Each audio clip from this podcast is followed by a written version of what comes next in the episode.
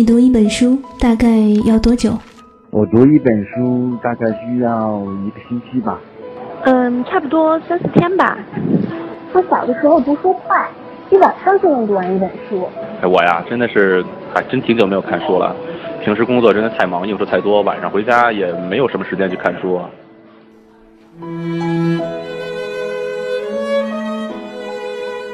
一本书到底要读多久？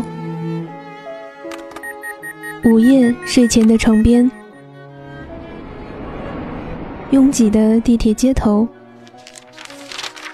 翻开一本书。每周日晚就在喜马拉雅晚安书房，和你一起睡前听完一本书，享受一段悠然的小时光。本节目由喜马拉雅网与静听有声工作室。联合制作播出，静听观点，不止文艺。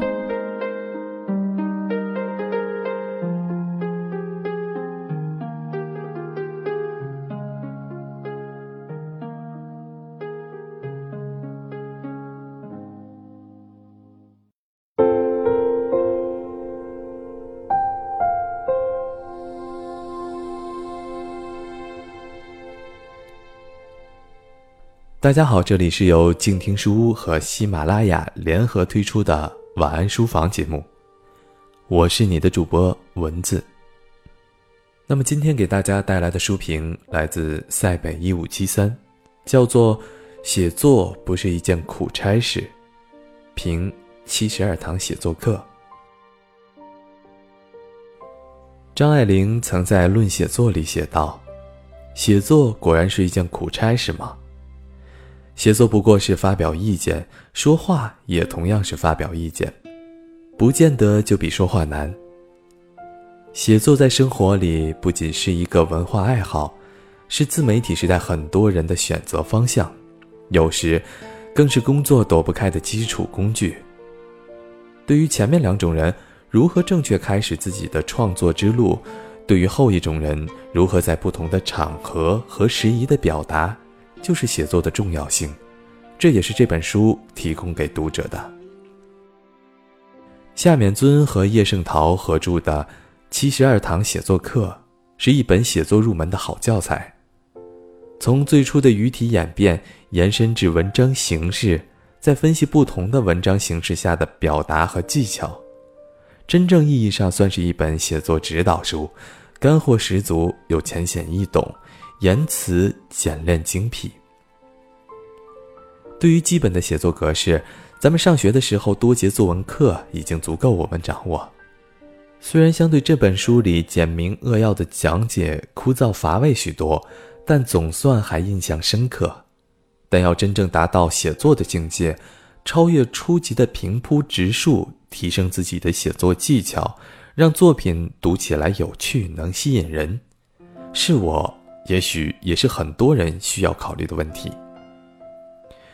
这其中有几节是我觉得深深受益的，比如叙述的快慢、叙述的场面、情绪与节操、印象。在我个人看来，这四点在一定程度上影响了一部作品的层次。叙述的快慢里提到了一个词“流动”，像水一样。把作品的感受以一种客观的事物表达，这是一种顺畅的和生动的感觉。而时间、空间变化了，就要更换场面，打破这种气氛。对于如何剪裁更换场面，作者总结出一句方法，就是把场面配在事件的主要部分和主要人物上。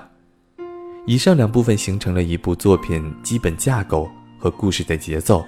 是一个好作品的必备要素。情绪与情操，则更多的提供了一个阅读鉴赏上的能力以及精神层次的拔高。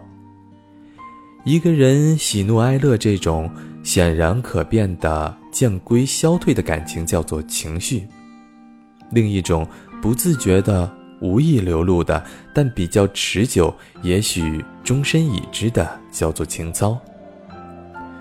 文中以沈复的闲庭寄趣为例，让人更清晰直观地感受到情操的意味。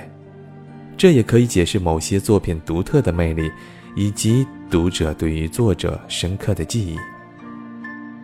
最后一点关于印象，是逼真传神的表达，也是大构架下的小细节。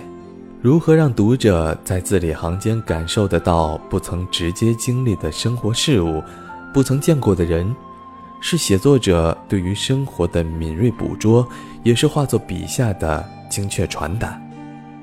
当以上这些能够达到娴熟的地步，就是一个人从应试作文到逐渐深度的文学作品的转变。